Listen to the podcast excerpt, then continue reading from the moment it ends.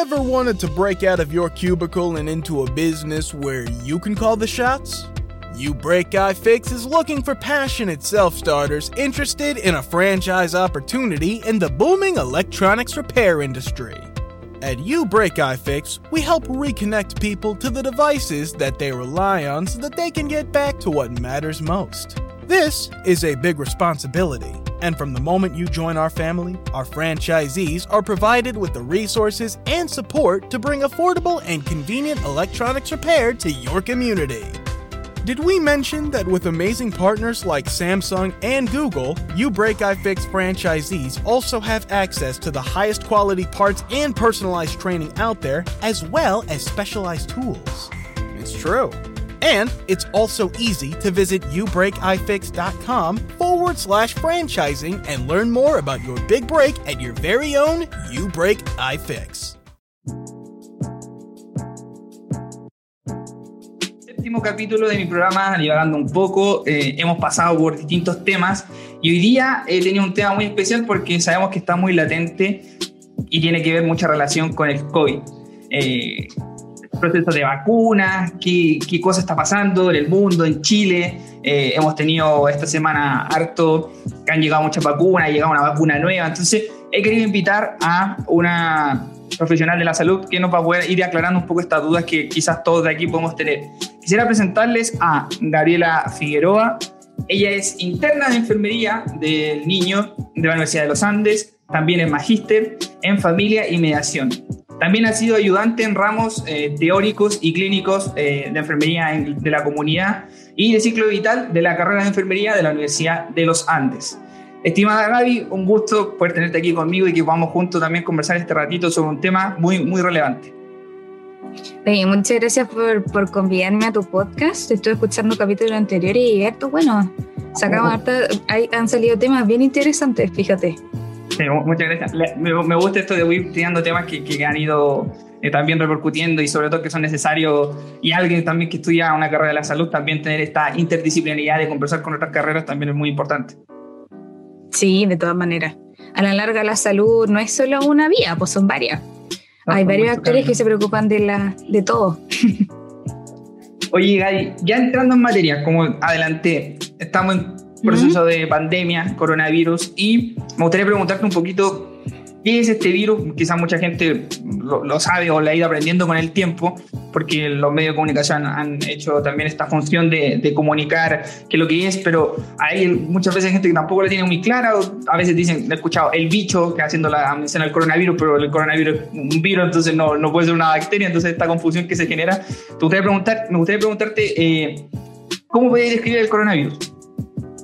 A ver, los coronavirus, porque aquí es importante hablar de que, lo que los coronavirus son una familia de virus que tienen una morfología parecida, es decir, que de forma se parecen, que son...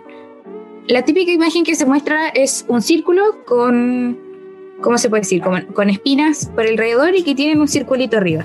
Yo sé como circulito que está arriba de esas como espinas, parecen coronas y le pusieron coronavirus.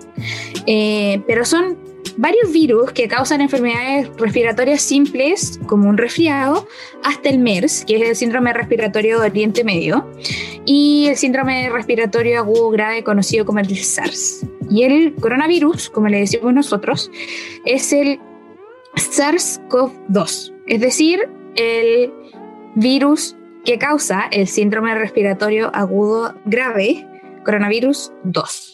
Es importante hacer esta diferencia porque hace 10 años atrás, si no me equivoco, apareció un coronavirus 1, también en, en China. ¿ya? Eh, por otro lado, los coronavirus son zoonóticos. Esto quiere decir que se transmiten entre los animales y las personas. Em, por ejemplo, el MERS, que es este que causa el síndrome respiratorio de Oriente Medio, eh, ocurrió por una zoonosis entre los camellos y el ser humano. Entonces, importante considerar que, esto, que estos, estos virus también son capaces de infectar eh, animales, que igual es algo que a la población en general no les suena tanto. Em, este virus en particular, la primera notificación de la Organización Mundial de la Salud eh, fue el 31 de diciembre del 2019 en China. Y dijeron así como está apareciendo esta nueva neumonía en Wuhan, Y en enero del 2020 logró aislar esta nueva cepa de coronavirus que se llama SARS-CoV-2, causante de la enfermedad COVID-19. ¿Ya? Y este nuevo virus tiene como reservorio el, el murciélago y por causas desconocidas en verdad se transmitió al hombre. Esta es como la, lo que oficialmente se conoce, no sabemos si hay algo más allá. Y dentro de las cosas también de este virus, es súper importante yo creo que mencionar por aquí cómo se transmite, que eh, es algo en que la prensa a nivel mundial le ha hecho harto como énfasis. El mecanismo principal de transmisión de este virus son las gotitas expulsadas por la nariz y la boca de personas infectadas, las cuales se inhalan o pueden caer sobre superficies que después son tocadas por individuos y después esto uno se toca la nariz, se toca los ojos, se toca cualquier lugar donde haya mucosa y esto puede hacer que el virus entre al organismo. Em, puede ser tocarse los ojos, la nariz, la boca y así contagiarse. Y también se ha descrito, este virus es súper transmisible. O sea, es un virus que se va a transmitir desde 24 a 48 horas antes del inicio de síntomas y, 48, y 24 a 48 horas después del inicio de síntomas. Y tiene un periodo de transmisión que todavía no está en el fondo tan establecido, pero lo que se ha visto es que podría tener un periodo de transmisión de hasta 14 días. Por eso las cuarentenas cuando uno tiene COVID en el fondo van 11 o 14 días. Eso es más o menos la descripción general del virus y, y cómo en el fondo se, se, se, podría contagiar. Ahora con respecto a si sabemos en el fondo cómo se contagia, cómo lo podemos prevenir a través de, en el fondo, medidas de protección. Y las medidas de protección para la población general, yo creo que tanto para la población general como para los que somos del área de la salud, son las mismas. Un lavado de manos bien hecho. Eh, el manejo de las superficies también es súper importante. El limpiar constantemente donde uno tocó todo. Y por sobre todo, poner una barrera en las puertas de entrada. Per se, las mascarillas, en el caso de nosotros cuando tenemos pacientes nos ponemos antiparras también porque los ojos también son un mecanismo de entrada, la mucosa ocular también es un mecanismo de entrada. Entonces aquí están en fondo la mascarilla, las antiparras o estos como, eh, ¿cómo se dicen? Face shields. Los, escudos. De mica que se ponen las, eso, los escudos faciales que se ponen las personas también para proteger los ojos. Ojo que el escudo facial no es en el fondo o me pongo escudo facial o mascarilla. Son los dos. eh, la mascarilla, el escudo facial, el lavado de manos y el manejo de superficies son como las principales medidas de, de protección personal. Ahora, eh, medidas de protección así como también para evitar los contagios tenemos las cuarentenas, el que si alguien en tu casa tiene coronavirus, que esa persona se vaya a una residencia sanitaria o que el resto de las personas se vaya a la residencia sanitaria para evitar, por ejemplo, los contagios dentro de domicilio. Entonces hay otras medidas que nosotros podemos hacer que para, para evitar el contagio de, del coronavirus fuera de la casa y dentro de la casa también. Y, y, siempre son necesarias recordarlas porque la gente muchas veces se le olvida como el tema del escudo. Tú a veces yo salgo a la calle y veo a la gente con el puro escudo, pero señor, si eso no, no es como si anduviera de nuevo por la calle y anda con el puro escudo. Sí, pues. Oye, Gaby, después de esta, esta, pequeña introducción, bueno, como yo mencioné al principio, hemos tenido este gran proceso de vacunación. Bueno, en el mundo en general ya empezó, eh, otros países han ido más lento, otros países simplemente han, han, partido, y por eso se ha hecho un, fondo COVAX que también ha habido en ayuda a estos países más pobres para poder darle vacunas. Entonces, me gustaría, bueno, la vacuna hasta el momento ha sido como el, el remedio eh, o el paliativo más efectivo porque hay, hay tratamientos que son muy específicos, pero no, muchas veces por temas de dinero eh, no, no, no, no, se, no se adquieren. Entonces me gustaría preguntarte, ¿por uh -huh. qué la vacuna en sí, ver, vamos a hablar un poquito más adelante sobre la vacuna del coronavirus, pero ¿por qué las vacunas han sido tan importantes para la humanidad? Hoy, acá hay que ser súper categórico, porque las vacunas salvan vidas. Es, es, eso es lo principal, no tendríamos vacunas si que no tuviéramos enfermedades mortales, como es súper importante tener en consideración. Y yo creo que esto es un poco mi opinión personal. Yo creo que estamos tan acostumbrados a cierta estabilidad dentro de la salud y eso se debe en gran medida a la vacunación. Nosotros, eh, nosotros millennials, generación Z, boomers, todos no conocíamos lo que era el mundo en pandemia. En antaño se vivían a diario, la gente se moría y se moría porque no había ni tratamiento ni una forma de prevenirlo. Em, y eso es súper importante de tener en cuenta. O sea, de repente uno puede tener un abuelo muy mayor o un bisabuelo vivo y uno le pregunta, oye, tata o abuela, ¿a ti te vacunaron contra la viruela? Y la viruela ahora es un, un hito del pasado, pero la viruela mató a millones de personas. Y la viruela se radicó ¿por qué? Por las vacunas. Entonces, las vacunas son importantes para la humanidad porque salvan vidas. Y mm, Chile yo creo que es un tremendo ejemplo en cuanto a vacunas, porque siempre ha sido un país súper progresista. En cuanto a la prevención de las enfermedades infectocontagiosas prevenibles por vacuna, y quiero poner dos ejemplos en los que nuestro país se destaca, pero así de manera increíble. Eh, primero, serían dos, la viruela y la polio. La vacuna contra la viruela se desarrolló en el Reino Unido en el año 1796 y en Chile ya estaba disponible en el año 1805. Si uno, si uno lo piensa, esto fue, en esta época no habían aviones, no habían transatlánticos, no había ningún mecanismo en el fondo que permitiera que la llegada rápida de las vacunas. Y aquí en Chile lo tuvimos nueve años después de que la vacuna en el fondo se desarrolló. Eh, y esta vacuna era una vacuna a base del pus de las vacas que tenían viruela y comenzó a mostrar resultados. Y hasta que en el año 1887 se decretó aquí en Chile la vacunación obligatoria contra la viruela. Ahora, antes no era una jeringa como nosotros lo conocemos ahora, con un líquido que es incoloro prácticamente. Lo que se hacía antes era hacerle una herida a la gente eh, y poner el pus ahí. En el fondo, provocar esa infección.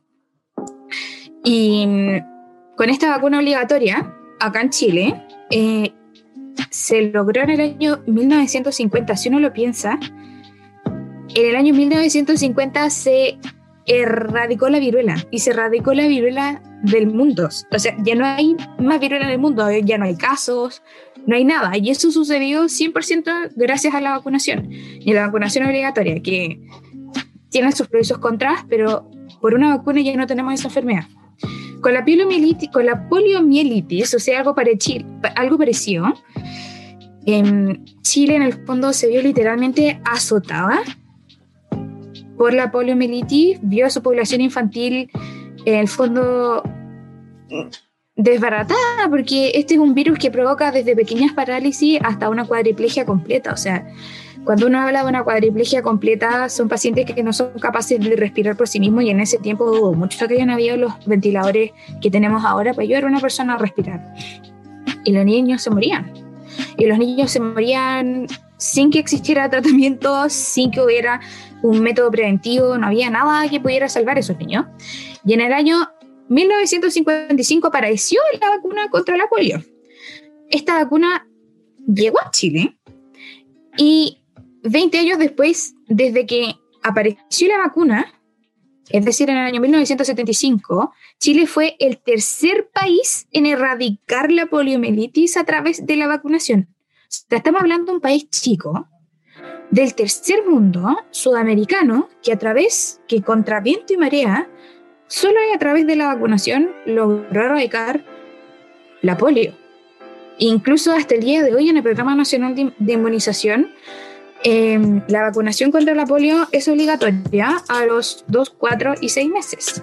Es decir, no tenemos niños con polio y no tenemos personas con poliomielitis porque se vacunan. Entonces, las vacunas son importantes para la humanidad porque hay muchas enfermedades infectocontagiosas que son prevenibles por vacunas. Y hacer inocular a alguien, vacunar a alguien, significa que vas a prevenir esa enfermedad y a largo plazo le vas a salvar la vida. Por eso las vacunas son importantes para todos.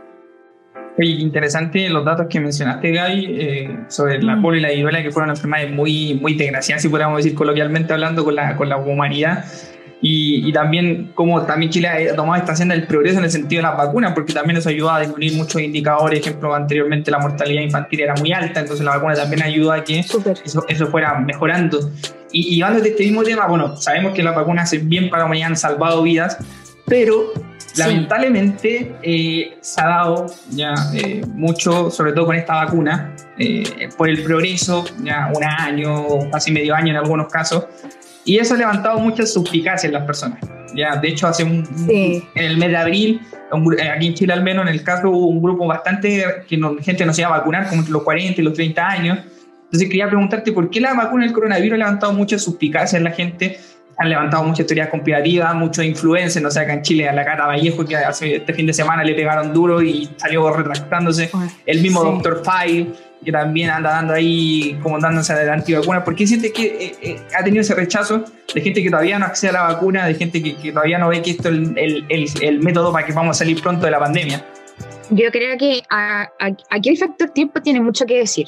¿ya? Eh, yo creo que fue salió el coronavirus y los laboratorios empezaron a trabajar muy rápido y de repente, ¡pum!, aparecieron vacunas y aparecieron vacunas y todos estamos acostumbrados, o la población en general está acostumbrada a que las vacunas tengan muchas fases y se demoren muchos años en desarrollarse. Y además apareció esta vacuna de Pfizer que todo el mundo decía como, esto es tecnología marciana, como para adelantarnos tecnología marciana, como si bien es la primera vacuna que se tiene con esta tecnología, la tecnología del ARN mensajero viene, o sea, en el mundo está dando vueltas hace como dos décadas. Entonces, apareció esta cuestión que es marciana, que era absolutamente desconocida por la gente, que no era del área de la salud, que no trabajaba en biomedicina, que no está en bioingeniería o en biotecnología. Y los que somos del área de la salud sabemos a ciencia cierta que en el fondo siempre van a aparecer estos conspiracionistas y que juran que la vacuna en verdad es un chip para el control humano, lo cual no solo es ridículo, sino que nosotros aún sabiendo que la gente cree esas cosas, nunca fuimos capaces, por ejemplo, de adaptar el lenguaje, de explicarle bien a la población cómo funcionaba la vacuna, que a la larga, en el fondo, qué significa que tengan, por ejemplo, una, una autorización de emergencia. ¿Por qué una vacuna que lleva tan poco tiempo puede cumplir con, los mismos, con las mismas fases del proceso de vacuna que una vacuna que lleva 20 años en su elaboración. Esas cosas yo creo que cuesta mucho, en el fondo, bajar la información y que sea accesible de manera fácil. Yo creo que va por ahí un poco como la forma en que nosotros hablamos y cómo se presenta la población. El tiempo tuvo un factor súper importante en decir. Y mm, por otro lado, ¿por qué la gente en verdad, no sé por qué la gente en verdad encuentra más fácil de creer esas cosas que son como que la vacuna viene de Marte o que la trajeron, escuché algo así como del este señor de apellido Soros que nos iba a controlar todo y que Elon Musk iba a, controlar después los autos por la vacuna. Escuché las cosas más ridículas del universo. Y creo que quizá eso, esto es totalmente especulación mía, pero quizá eso sea más fácil de entender, comprender real el mecanismo de acción de una vacuna, cómo es su proceso de fabricación, cómo en el fondo se... ¿Por qué, están, por, qué por ejemplo, la vacuna de Pfizer tiene que estar eh, en menos 70 grados Celsius? o por qué, no sé, pues se vacuna con una aguja y no con la otra aguja.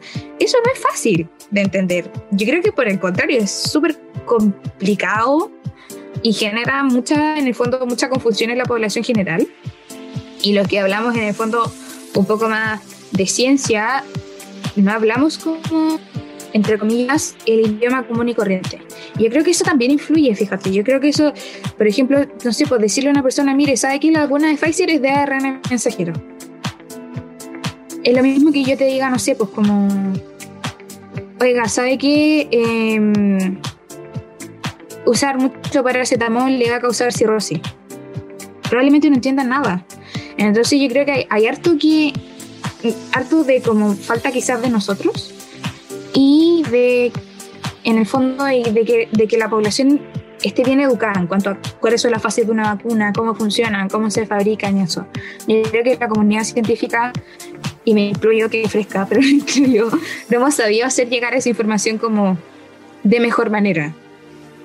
O, em, ¿cómo se puede decir? Como empatizar con la persona que tiene dudas, porque muchas veces somos súper castigadores.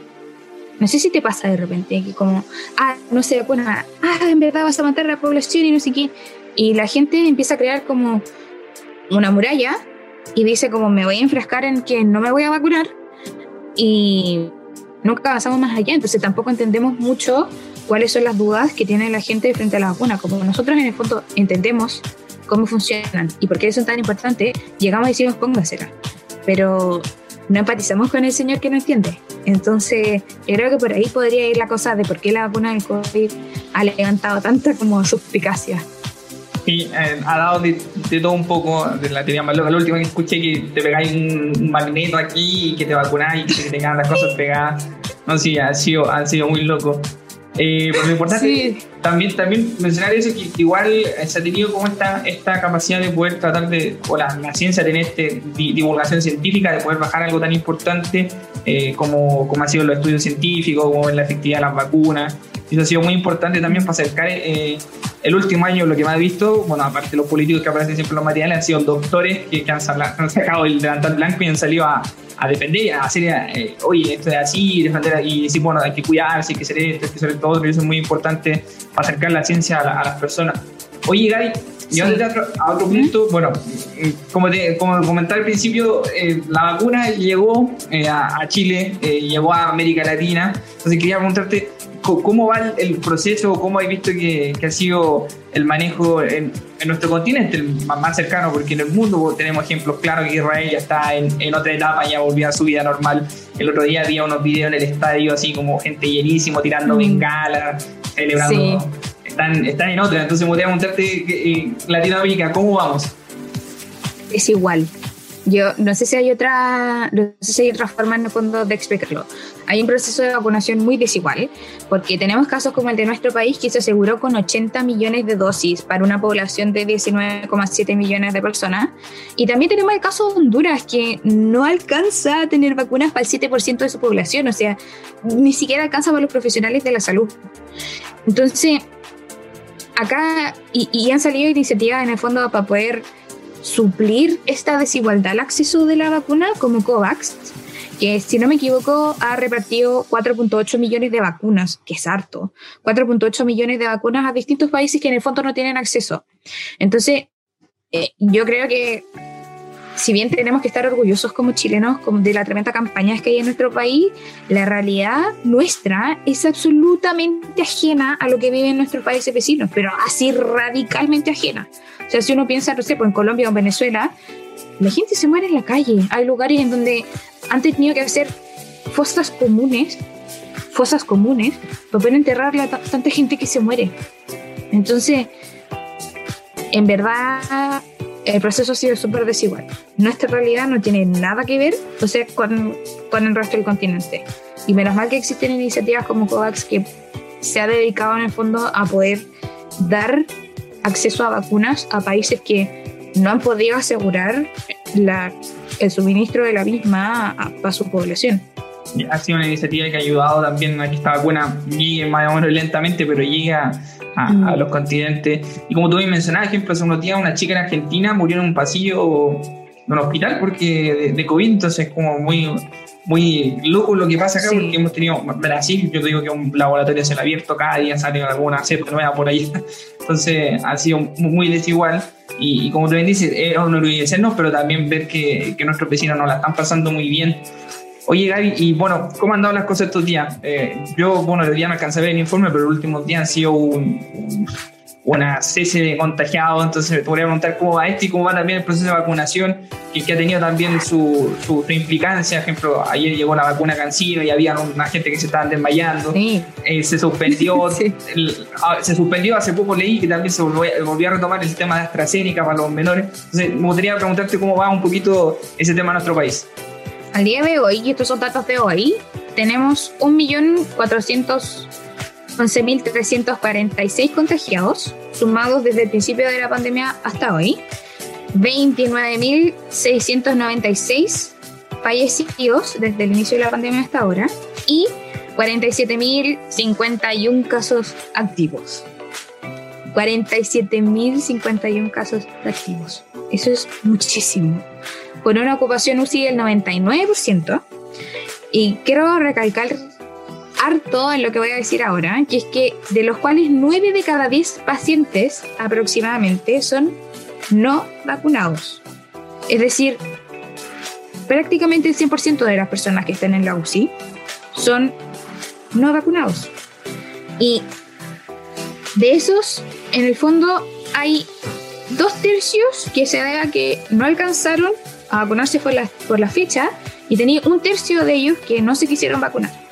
Entonces, como aquí estamos probando un poco que en verdad las vacunas sí van funcionando. Y en cuanto a los vacunados, la última actualización que tuvo el Ministerio de Salud, por lo menos hasta lo que yo hoy de la mañana, fue el 2 de junio, es decir, hace dos días, y tenemos un total de 8.180.288 dosis de personas que completaron sus esquemas de vacunación.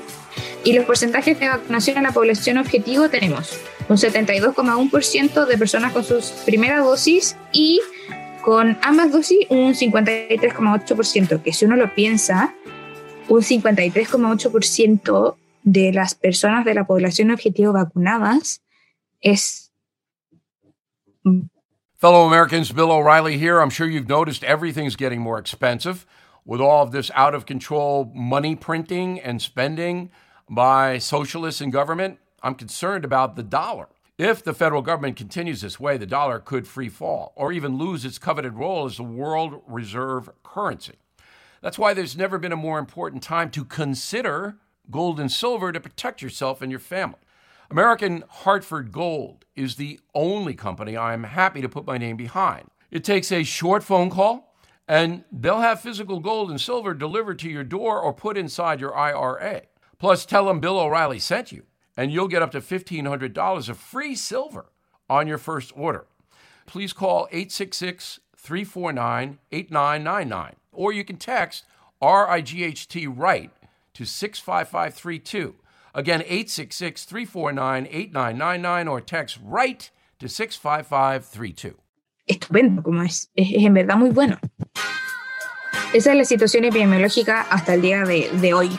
Hay números alentadores y otros números que no son tan alentadores, sobre todo el tema de los contagiados y mm. que, que, poco a poco hemos tenido días bastante crudos y eso, pero también está esta otra buena noticia que sí. tampoco va, va acelerándose el proceso de vacunación. Y ya ahora centrándonos en esta pregunta, netamente en el proceso, ¿cómo sientes que ha sido la, la, la respuesta del proceso de vacunación en Chile? ¿Sientes que, que podemos, bueno, en términos así como epidemiológicos, esta inmunidad de rebaño que todos los países quieren alcanzar.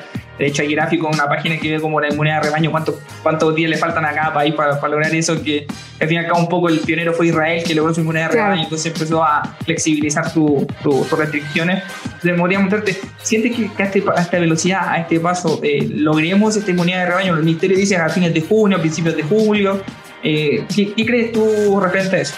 A ver, hemos tenido hartos traspiés, como por ejemplo ahora que se, que se suspendió eh, de manera temporal la segunda dosis con AstraZeneca para menores de 45 años. Eso va a ralentizar en el fondo el que logremos llegar a la meta de que el primer semestre hayan 15 millones de personas vacunadas. Eh, porque igual uno se pregunta qué va a pasar con ellos, en verdad no lo sabemos.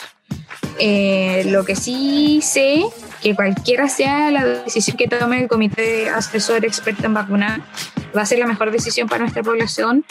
Eh, así que eso que así que creo que va a ser difícil alcanzar la primera meta el, el 80% de la inmunidad de rebaño en primer semestre pero creo que se va a lograr. O sea de todas maneras se va a lograr. Cuando yo creo que nos podemos demorar un poco más por esto por esto mismo y es súper pucha va a depender de muchas cosas, va a depender de cuánta gente llega a vacunarse, eh, si es que hay disponibilidades para las segundas dosis, qué va a pasar con esto de AstraZeneca, hay, hay harto, qué va a pasar con nuestra población pediátrica. Entonces hay estas cosas ahí que uno dice como chuta, no sé. Yo la verdad es que no creo que lleguemos al objetivo que tiene el Ministerio de Salud. No es las fechas que ellos ponen, pero yo creo que sí, o sea, a finales de año sí o sí vamos a tener la inmunidad de rebaño. Sí seguimos como vamos ahora. Ahora, con lo que me preguntáis, así como cómo siento yo que ha sido como la vacunación en Chile, creo que el proceso de vacunación ha sido, y perdón lo coloquial, un poco sería para lo que voy a decir, pero ha sido bacano. O sea, nunca, nunca en la historia de Chile, excepto para los terremotos, diría yo, habíamos visto tanta unidad para un objetivo común como vemos camiones en las plazas para vacunar, con asientos separados con asientos con sillitas separadas a un metro, con una enfermera que te vacuna, con la, con la ambulancia al lado por si tenía una reacción alérgica yo nunca había visto un despliegue así, el despliegue de infraestructura que ha tenido los municipios, los privados, el gobierno para el combate a la pandemia. Encuentro que ha sido salvajemente bueno. La verdad es que era algo que yo no esperaba para nada. De verdad que para nada. Pero hemos visto que cuando en verdad se trabaja para y por el bien de la ciudadanía, como que podemos y somos capaces de llegar a consensos que nos benefician a todas. Y yo real estoy súper orgullosa de quienes han hecho esto posible, porque mm, somos de los países en el mundo que más porcentaje de su población vacunada tiene. Y como de nuevo somos un país enano, en Sudamérica somos literalmente como lo último que hay en el hemisferio sur y ya tenemos más del 50% de la población vacunada y hemos demostrado tener una capacidad en el fondo de ser una potencia en cuanto a la, protección de la ciudadanía. Yo creo que esto también tiene mucho que ver con la historia, con lo que hablábamos un poco antes, como de cuál ha sido que, que, Chile siempre ha sido un país progresista en cuanto a la vacunación. Siempre se han tomado decisiones serias y muy en serio. Y creo que esto ha sido, o sea, lo mejor que hemos visto, o sea, yo no sé si tú te imaginas, los dos compartimos en el fondo que somos del área de la salud. ¿Quién habría pensado que íbamos a poder aumentar nuestra capacidad UCI en un 300%? Esto es... o sea, si alguien me hubiese dicho, el 2018, Gaby, el 2021 vamos a tener 300, 300% más de atenciones UCI ¿De a dónde? Como que yo, de verdad encuentro que esto ha sido realmente bueno. A pesar de todos los altos y bajos que hemos tenido y que la ocupación está al máximo y que los equipos en verdad estamos agotados. no lo voy a decir porque igual estoy un tiempo en, en una UCI y es súper intenso, es agotador. Pero, pero real que yo creo que deberíamos estar orgullosos, que la, la vacunación aquí ha sido un ejemplo para el mundo no solo para nosotros, hace un ejemplo para el mundo. Y real lo creo. Y encuentro bacán la gente que ha tomado estas decisiones y que haya funcionado. eso es lo que a mí, que a pesar, si uno lo piensa, a pesar de todas las teorías conspirativas y todo lo que ha pasado, esto funciona. Y hemos visto como, yo lo encuentro impresionante. Como solo del hecho, no sé, lo pienso por, por las tasas de repente que uno dice como, chuta, tenemos un montón de diabetes, un montón de hipertensión, pero ahora la gente se dio cuenta que si uno previene, que prevenir es mucho más fácil que combatir, como que curar en el fondo. Y eso lo encuentro genial. Como que acá la gente que ideó esto lo es espectacular. No sé si opináis lo mismo que yo, pero a mí me llamó mucho la atención, lo encuentro, encuentro que lo han hecho muy bien. Ha sido todo, todo un, proceso de ponerse a sentar, de poder divagar, de poder pensar bien y decir, oye, vamos a ocupar esto. Sí, hay, cosas que han tenido malas, como todo, no todo puede ser perfecto, pero el tema de la vacunación en sí ha sido un, arma potente de, de, que al menos tenemos un plan de inmunización que es serio y que también hay especialistas detrás de, de esto, así que ha sido un proceso muy beneficioso y esperamos que dé su fruto. O sea, ha ido dando su fruto porque hace dos días parece que el ministro, o sea, el, el subsecretario mostró que la curva de, de, vacunados como que está bajando y que o sea, la, la, la, curva de muertos va bajando y la curva de, vacunados va subiendo, entonces está dándose como el efecto de que principalmente la, vacuna en sí. Oye Gaby, ya estamos en esta pregunta. Me parece interesante que también eh, rescatar eh, ¿Cuál eh, o con qué abanico, si alguien todavía no quiere o no ha pensado vacunarse o le ha dado flojera o, está con muchas teorías conspiranoicas o está tomando, falta un poco ese paso, ¿con qué abanico nosotros de vacunas contamos actualmente en nuestro país? Ahora en Chile, eh, nosotros contamos con cuatro vacunas distintas, eh, entre ellas con mecanismos distintos y otros que se parecen quizá un poco. Em, los nombres son, bueno, la Coronavac, que es del laboratorio de Sinovac, Pfizer, la de AstraZeneca y la CanSino, que es la última que llegó eh, a nuestro país. Para explicarte un poco más, como de repente para que la gente entienda cómo funcionan las vacunas en sí, eh, la CoronaVac del laboratorio de Sinovac eh, viene de China y es una vacuna a base de virus inactivado. ¿ya? Lo que hace es que toma partículas virales inactivas o muertas en en este caso muerto o inactivo significa lo mismo, para que a partir de ellas el sistema inmune pueda generar anticuerpos. Y este es un mecanismo que se ha probado, requete, recontra probado y utilizado, porque por ejemplo se usan contra las vacunas para la rabia. La, vacuna y la rabia tiene el mismo mecanismo, eh, exactamente el mismo principio que tiene la vacuna, son virus distintos, pero tiene el mismo mecanismo de, de acción. Por otro lado, tenemos la vacuna de Pfizer, que mm, esta es una vacuna a base de ARN mensajero y es producida por el laboratorio Pfizer en Biotech en la ciudad alemana de Marburg.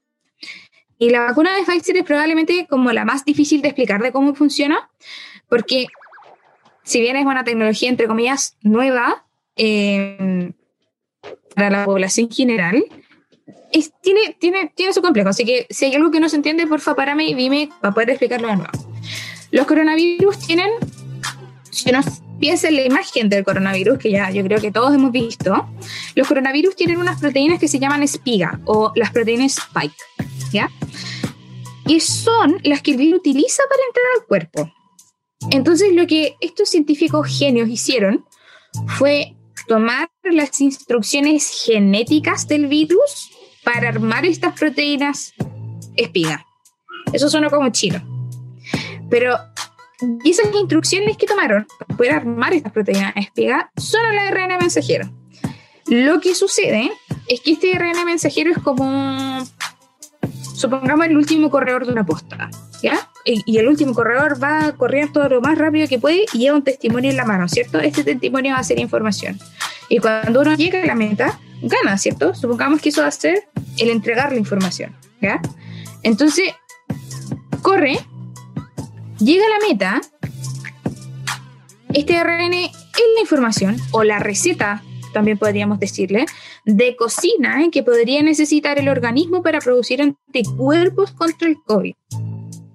Ahora bien, la molécula de ARN mensajero y aquí es donde salen así como todas las teorías medias raras porque tienen, tiene una temperatura de congelación súper baja.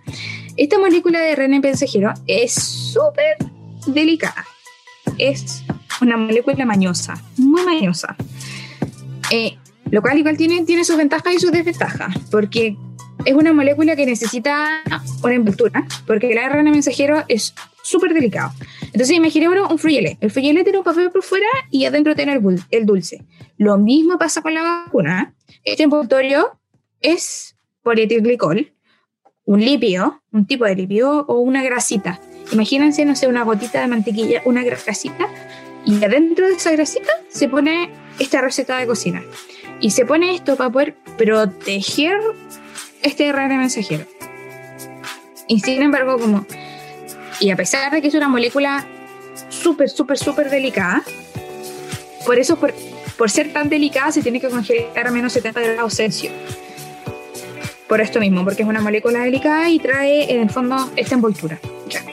A pesar de ser una molécula súper delicada, permite ser modificada de manera súper fácil. En verdad es muy fácil de modificar el, SRN mensajero. ¿Y por qué eso es importante?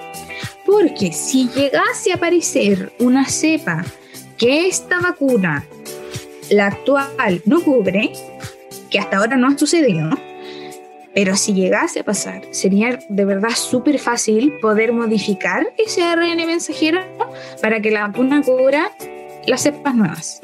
Entonces, esta vacuna, que esta tecnología alienígena que me da mucha risa cuando dicen eso, me imagino, no sé, como un ovni bajando del cielo. Esta tecnología es súper práctica. Si bien requiere de una infraestructura súper grande para poder tener una vacuna a menos de 70 grados Celsius en no todas partes, hay eso, no hay. En un CEFAM ese tipo de tecnología, no hay en, no sé, no hay en un vacunatorio una de estas eh, buses que, de vacunación, no existe cómo tener una vacuna congelada a menos 70 grados Celsius. Entonces, es complejo vacunar mucha población con Pfizer porque en Chile no tenemos la infraestructura para hacerlo. Pero es una vacuna que te permite una modificación rápida y una vacuna extremadamente efectiva. Entonces, tiene sus ventajas y sus desventajas como todo en la vida. Después tenemos la vacuna de AstraZeneca. Esta es una vacuna eh, a base de vector viral, ¿ya? la cual es producida en Leiden, en Holanda, en Bélgica y en Reino Unido. Se desarrolla en conjunto con la Universidad de Oxford, por eso a veces le dicen la vacuna de Oxford. Y al igual que la vacuna de Pfizer, los desarrolladores de la vacuna tomaron las instrucciones del virus para construir la proteína espira o spike. Y hay que recordar que esta proteína spike es lo que utiliza el virus para poder invadir nuestro cuerpo. ¿ya? Pero a diferencia, en el fondo, de, lo, de, de, la vacuna de Pfizer, en vez de tomar ARN mensajero, tomaron ADN. Y lo que hicieron fue tomar este ADN y lo pusieron adentro de otro virus que no tiene capacidad de replicación intracelular. No es un virus patógeno. Por esto esto se llama una vacuna base de vector viral. ¿Por qué pusieron esta proteína? adentro de un virus. ¿ya? Y en este caso es un, es un adenovirus que se tomó de los chimpancés. Entonces, este adenovirus que tiene adentro esta proteína Spike em, funciona literalmente como un delivery ¿ya? o una micro. Y lo que hace es que toma este ADN del virus SARS-CoV-2, lo lleva al organismo y este adenovirus, en el fondo, cuando entra al cuerpo, desaparece.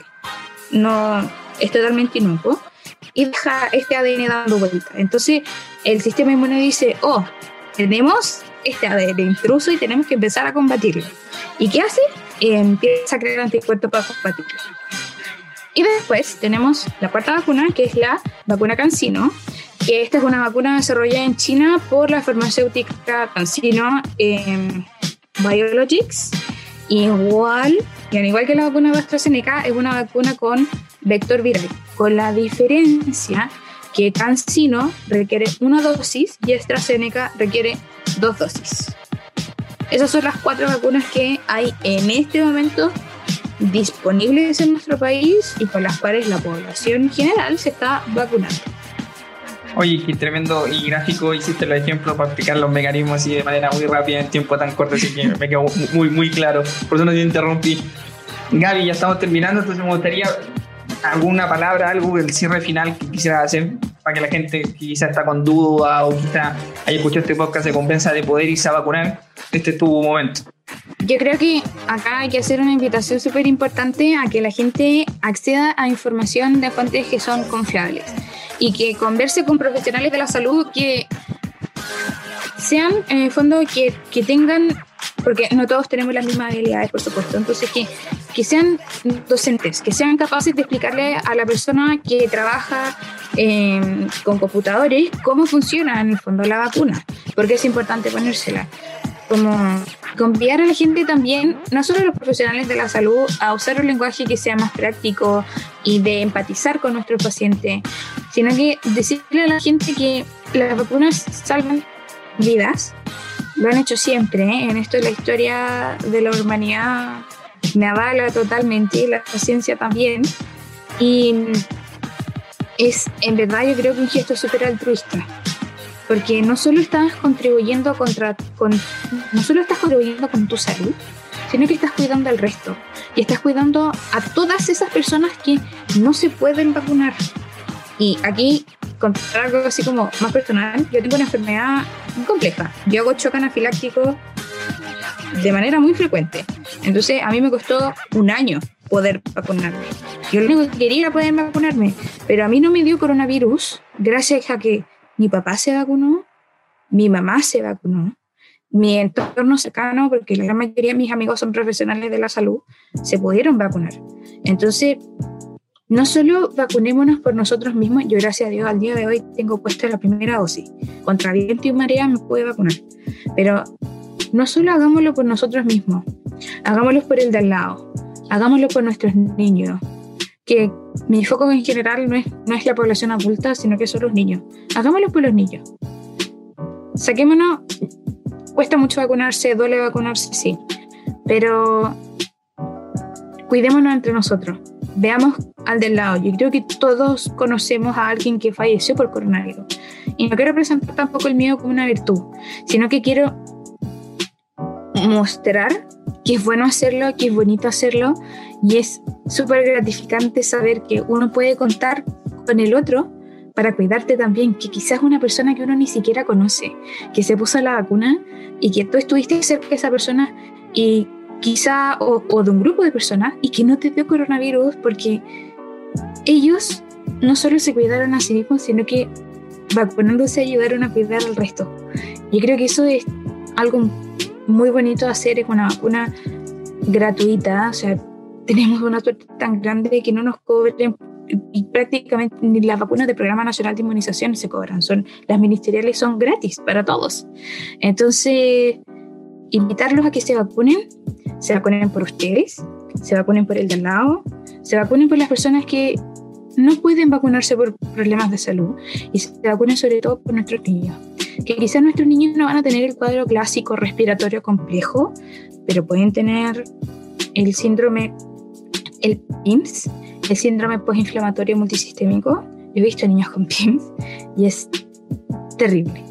Entonces cuidémoslos a ellos también, porque ellos todavía no tienen el beneficio para vacunarse. Pero la invitación es esa, hagámoslo por nosotros y hagámoslo también por el resto. Oye, qué, tremendas palabras y también llevándolo con tu testimonio personal. Me gusta eso, no mostrar el miedo como una virtud, sino que es importante que nos podamos poner. Ha sido un gusto poder tenerte en este espacio, poder conversar en este ratito sobre la vacuna. Estoy muy contento y también que esto pueda ser un podcast también para aquellas personas que quizás no tengan, eh, todavía no estén en la duda, hay tiempo, gente, vaya a vacunarse, que es importante para nuestra salud y para la salud de los demás. Ya estamos terminando, agradecido séptimo capítulo que tuvimos. Este podcast lo pueden escuchar a través de YouTube, en el canal Divagando un poco, también nos pueden encontrar en Spotify, en Google Podcast, en las distintas plataformas de al ojo musical, estamos ahí, así que esperamos seguir contando con su apoyo. Agradecido también a las personas que han podido, me han dado sus recomendaciones, me han dicho, oye, va bien, me gusta tu podcast, así que muy contento. Ha sido un gusto, nos vemos en la próxima oportunidad. Hasta pronto.